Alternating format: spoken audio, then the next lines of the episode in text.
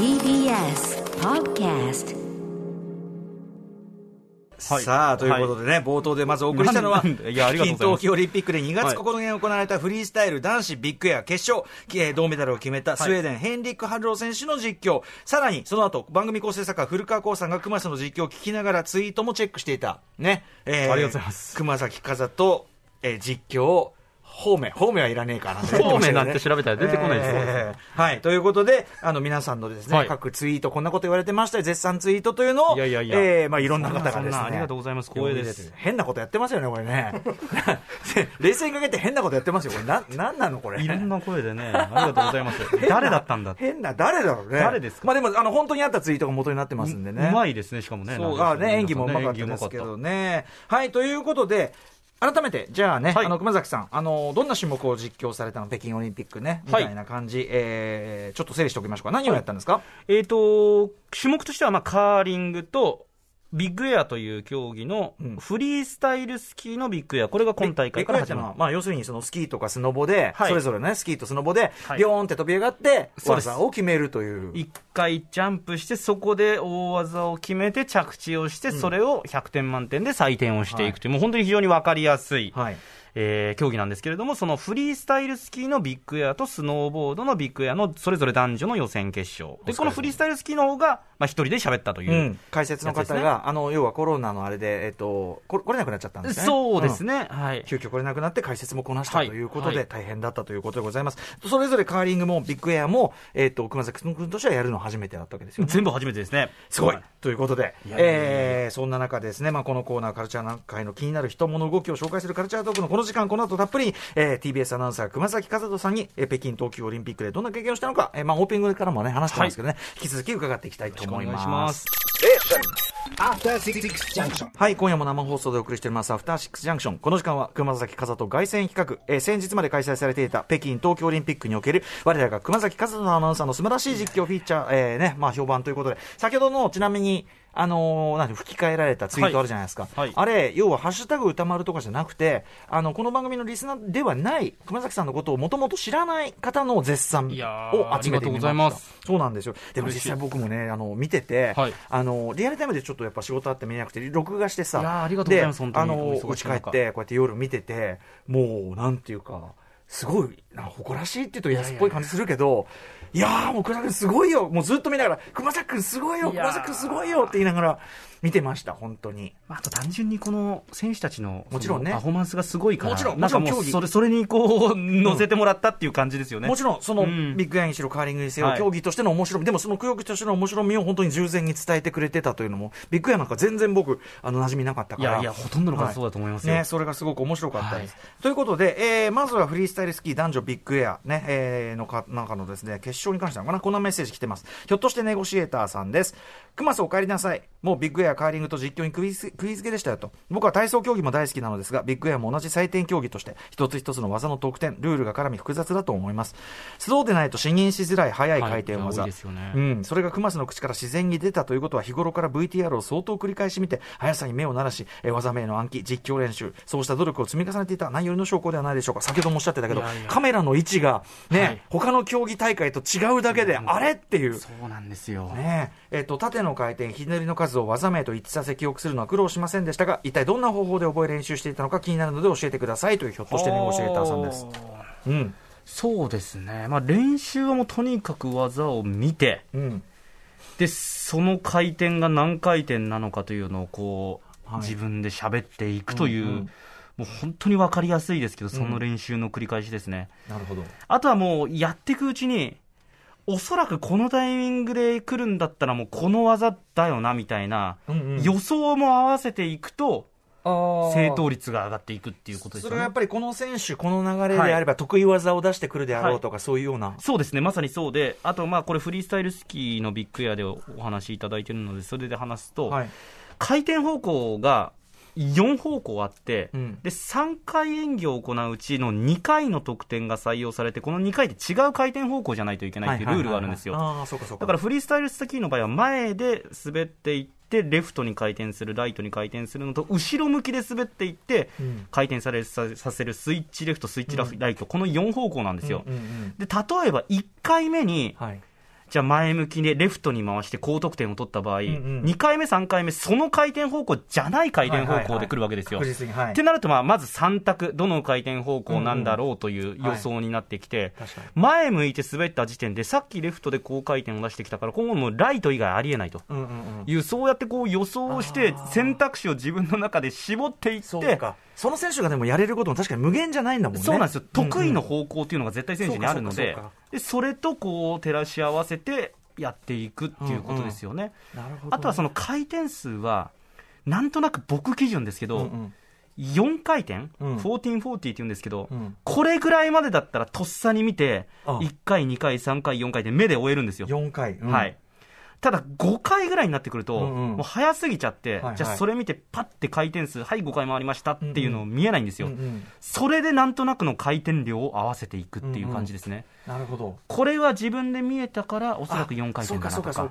これもちょっとわかんない、お絶対5回転だとか。で、例えば前の、前向きで踏み切っていって、うん。後ろ向きで着地をしたら、半回転が加わってるので、うんうんうん。で、この回転量で半回転後ろ向きで着地だから、4回転半1620だなとか、すげえ。そういうふうにこう、自分の中でこう、合わせていって、なるほどね。やっていくっていうことですよね。でも、ある程度ロジカルに、こう、なんていうかな、あのーカードの切り方が、要するに癖として、癖というか、そのパターンとしてはい、出来上がっていれば、こう、デッキを出すっていうか、そうですね。ポンポンって出すっていうかね。だから私、1回のビッグエアだったらもうその見方でいけるんですけど、だから私も本当に、ハーフパイプじゃ喋ってくれとか言われたら、またちょっと別問題なので、同じ回転技でもうん、あれはもうこう連続して回転させるので、そっちはそっちで、また別別個のこの勉強しないといけないとかっていうのは思いましたね。あとちなみにそのスキーとね、はい。スキー板でやるやつとスノボだとやっぱり全然違うんですか？見え方が本当に違うんですよね、うんうん。なんかスキーの方がよりこう、立体的に、本当に抽象的で申し訳ないんですけど、ええ。立体的に回っているような感覚になるんですよ。うんうんうんあともう表現として単純に、スキーの場合はレフト、ライト、スイッチレフト、スイッチライトなんですけど、うんうん。スノーボードの場合はフロントサイド、バックサイド、スイッチフロント、キャブとスイッチバックサイドって単純に言い方も違うので、うんうんうんもうスキーのビッグエアをずっと見てて、そのはい。はい後スノーボードだったので、最初の方はこうスキーの感覚が抜けなくて、う。ん。そう混ざっちゃうのをもうだからスキー終わった瞬間もうスキー一切見るのやめて、はもうスノーボードだけずっとこう映像を見たりして。あはい、そんぐらいやっぱり似て非なるが一番やっぱ危ないもんね、やっぱね。だか。らあれ本当に同じビッグエアだから大丈夫でしょみたいな感覚でいたんですけど、混ぜない方がいいですね、スノーボードとスキーっていうのは。違うんですよね、やっぱりはいはい。見え方も。でもなんか、今のお話聞くと、熊崎君が実際に実況してたあれで、やっぱりその回転数のあれも、はいあの今のは何回転だと思いますみたいなのが、あそうやって出てたんだって思うと、ちょっと納得度が高い。そううんあとはだから、自分のこの瞬間、オリンピック用に取ってましたみたいな選手が多いんですよ。はいはいはい、当然出さずにね。世界初の技をここに取ってましたみたいな。そうなると困っちゃうんですよね、これ、回転的にはこうなんだけど、なんえこの人、この回転持ってたっけな？みたいな、はいはいはい。そういうのが生まれて、ん？しかもや、ね、例えばそれこそさっきのさ、やったことの、他の人誰もやってない技をいきなりやられたりしたいら、きなり、名前、名前のまだない。岩渕レイラさんっていう女子のビッグエア決勝でうん、初めてやる技やったんですよ、ほうほうほうほで、3回目で。う。うん。で、1回目、2回目の結果から、3回目は間違いなくこの技で来るだろうって僕は思ってた技があって、もうバックサイドのダブルコーク1260って、この技で絶対来ると思ってて、なんならもう決め打ち感覚ぐらいでそれをもう言う準備をしてたら、踏み切った瞬間、バック、いや、これ、え、フロントサイ、え？ってなって、あんん？っていう違和感があって、で縦に結構強めに回ってるな、でも縦って大体まあ女子2回転しか回さないんですけど、2回転って言おうとしたら、もう1回回ったみたいになったので、あそういうのは、でもそれは、怖いですよ。熊。崎君が勉強した結果、はその定石通りいけばこうなのに、はい。あれっていう、そのあれはさ、正しいじゃない、その驚きは。えー？みたいな、うん。そういう感じでしたね。だから多分そこを競技に詳しい方は、正しいところで驚いてるとか、多分そういうのもね、伝わってたんじゃないのかな。冷や。しました初めてで雪の上で初めてやる技を、オリンピックの決勝の最後の3回目でやるっていう。すごい度胸だよね。すごいですよ、本本当に。うん。あとやっぱさ、前から言ってるさ、その、うまいこと言ってやろうと思ってさ、はい決め打ちいやだから待ち構えてると、ろくなことねっていう。技はね、決め打ちしようと思う。あと、何々をこう、コメントでかっこいいこと言おうとかって絶対やらない方がよくて、その通りのシーンなんて絶対に訪れないということはそれがスポ、ーツだもんね。そう、今回まあ別に全くそういう言葉の準備っていう、しあの資料の準備はしましたけど、何を言ってやろうっていう準備はもう絶対しないようにしたんですよ。うんやっぱりそっちの方がいいなっていうことを再確認しましたね、世界のでも11位は素敵じゃない？さっきの。あーでも、まあ本当に別に全く考えたコメントでもないですね。それはだから選手に対するリスペクトっていうのがちゃんとあるから、自然に出てきた言葉ですね。なんか展開的にも、まあ、1回目は確実に皆さん点数を取りに来ようっていう流れが、まあ、スタンダードな中、その11位だった鬼塚さんはうん、1回目から最高難度の技を繰り出してきたんですよ。はいはいで、これが結果的に転倒してしまって11位になったんですけど、勝負に出たのがははいい。これが逆にもし決まっていれば、他の選手にもプレッシャーをかけて、流れが全部変わってきたという意味では、11位って言っても、本当にメダルとは紙一重っていうような、感じがあって、これをこうどう表現すればいいんだろうみたいなところがあって発した言葉ですお見。事でございます。さあ、続きまして、ちょっとカーリングの話もね、はいぜひしておきたいんですが、こんなメッセージ来てます。えー、シンさんです。カーリング中継で熊崎アナがすごいと感じたので報告します。カーリングは途中の展開が複雑で、実況するには相当の習熟が必要だと思っています。すよ。実際最初に日本、えーロ、ロコ・ソラーレの試合を実況した時の熊崎アナは、どこかいぶかし身を消すこいや、とができず本当いや、これ本当難しいです、カーリング各。えー各エンドの点数が確定した段階でやっと自信を持って伝えている感じでしたそんな熊崎アナが男子カーリングの決勝を担当することになったのですがこの実況が素晴らしかったですビッグエアとは違い落ち着いたささやくような声で試合の状況や会場の様子を冷静に描写してしていて、えーこれはアトロクで実況の指南を受けた元 NHK アナウンサー山本博さんの教えを守っているのだなと感じました。この男子決勝戦は超ハイレベルの試合でほとんどミスもないものでしたが熊崎アナは常に解説の、えー諸角祐介さんに質問をしてそれに対して諸角さんも丁寧に誰にも分かるようにプレーの解説をしていました。試合が終盤になるにつれどんどんカーリング理解が困っているのが分かりました。解説の諸角さんがナイスショットという前に熊崎アナが見事なショットですと実況するようになっていました。ぜひカーリングについても話してもらえたらと思いますというお詳しい方ですね、、はい。かがでしょう？全く違いますね当然ね。もう全く違う、本当に落ち着いてささやくような声っていうのは、もう小さい声で、カーリングっておそらくスポーツで唯一だと思うんですけど、選手たちの声でうん。作戦を喋ってくれる競技なんですよ。だから、まあ、それを聞かせる、まあ、うんことっていうのはまあ非常に大事なので、はい。そこでアナウンサーが無駄に喋って邪魔しちゃいけないなっていうのと、あとは、まあ、本当にルール説明とかしないといけないんですけど、ええ。そのルール説明もだらだらと喋っていると、まあ、展開を邪魔してしまうので、とにかくコンパクトに喋ろうっていうことをあ意識しましたね。ー聞かせる部分とはい喋れる部分はいの部分のあれがね、割とバキッとあるし、で、まあ当然、諸角さんの解説も聞くというあれで、あととにかくさ、カーリングってさ、長いじゃん。3時間ぐらいありますね。集中大変よね、あれね。そうですね。だからもう僕はもう、準備としては、基本的に NHK で放送することがカーリングって多いんですけど、NHK のアナウンサーで、うわこのアナウンサーすごいなって思うアナウンサーがいらっしゃって、今回もオリンピックいらっしゃったんですけど、塚本アナウンサーっていう方と、まあ、はい閉会式の実況とかされてた方と、あと決勝とか実況されてた曽根アナウンサはい。ーいらっしゃったんですけども、このお二人のですね、実況を、まあ、他のアナウンサーも突然聞くんですけど、中心に、勉強した。もう前回のオリンピックもそうですし、まあ、世界最終予選とか、うんうん世界選手権とか、うん。もうひたすら聞いて、はい。どのタイミングで喋ってるんだろうとか、うんうんどういうふうにルールを説明すればうん。邪魔しないんだろうとか、そのタイミングとかをひたすら研究するのと、はい。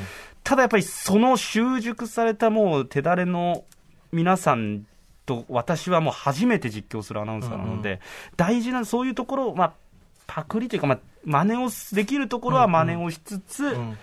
そのまずスタンスとして、私はもう本当に生徒として教えてもらおうぐらいの感覚で、うんうんうん。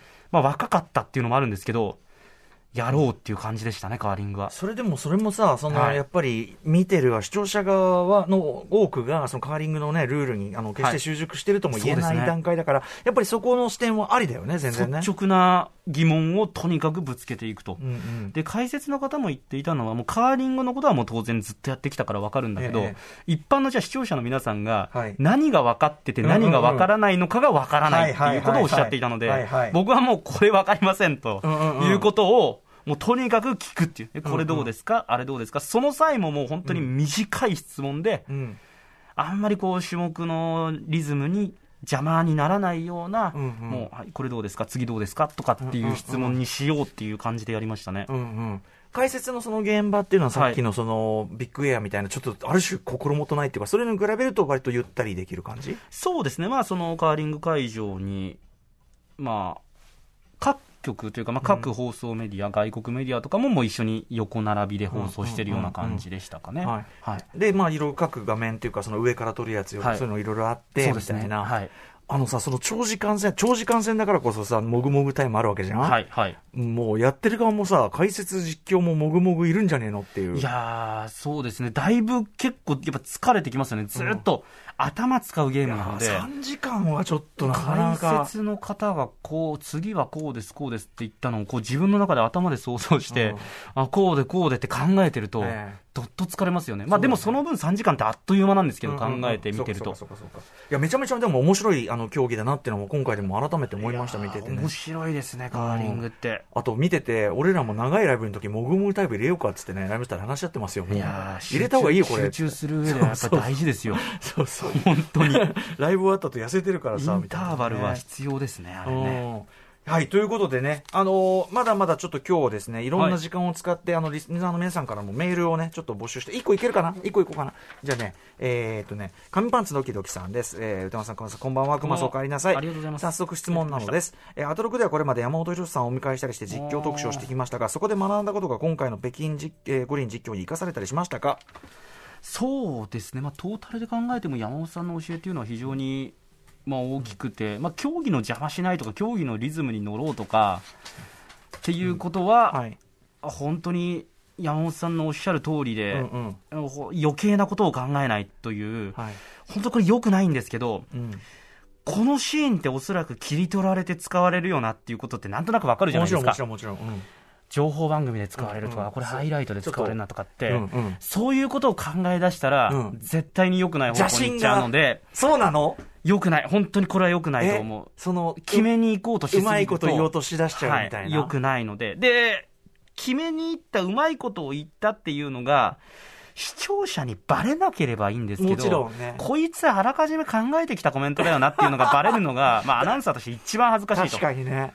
だからそういうのはもう絶対やらない。その場で思ったことを喋って、はい。それが結果的に良かったよと言われれば。最高だなという感覚ですよね。でも今回のはまさにそういうことじゃない、はい。すごくその勉強をしてきた、まあ、まあ要するにベストを尽くした、はい。と、やっぱりその競技とか選手に対するはい。リスペクト、もうそれがベースにあってっていうのが本当に伝わってくるから、そうですね。うん、あのーそこは本当にバッチリだったと思いますよ。資料とか作っても、うまいアナウンサーって資料全く見ないんですよ。ん私、その、カーリングの決勝の時実況されてた NHK の曽根アナウンサーではいはい。も大ベテランのアナウンサーの横で見てたんですけうんうんど、カーリングって今言うてもそれなりに間があるスポーツなんだから、うんうんうんうん下に目を落としていてもええ。大丈夫だと思うんですけどうんうん、一回も資料見てなかったですね。へあ、やっぱりこうだよなっていうのを、うん。それを見ながら、横でこうチラチラ見ながら、うん。こカこのーリングのそのシートの展開と実況アナウンサーをこう同時にこう見ながら、こっち学び両方。ああ、やっぱ学び。りこうこうあるべきだなっていうことを感じました。その、なんだろう、うんうん。競馬とかで見ないっていうのはもうそうじゃないと追えないからっていうのはあるんですけど、カーリングとかでもこうなんだなっていううん。のは勉強になりましたね。ね、そのスポーツだから、はい。結局その、もちろんデータ入ってるに越したことはないけど、やっぱそのリアルタイムで起こること、その場で初めて起こることっていうのをどうするか、要するにし視視聴者と完全に重なる、シンクロする感覚っていうか、それ大事だもんね、やっぱね。一。瞬そこを見落としてたみたいなことが起きちゃうと、うん。反応も遅れちゃうので。あ、見てませんでした。そう、資料を目通してて 何か起きてた時にとかってなっちゃうと良くないので、まあでも本当によ。そういう尊敬すべき先生が、はい。先輩方がさ、あの横にいたりしてさ、はいやっぱオリンピックいいよね。なんか話聞いてても。そうですね。ね、普段横に、横では見れない人のあれを見れるんだからいろんな人、いろんな局のアナウンサーの、TBS の先輩たちの見るのもとても勉強になるんですけど、うんうんまあそうじゃない、いろんなこう、流派というかうんう、んわからないですけど、いろんな方向性で実況してきてる人たちを見られるっていうのはいいですね。はい。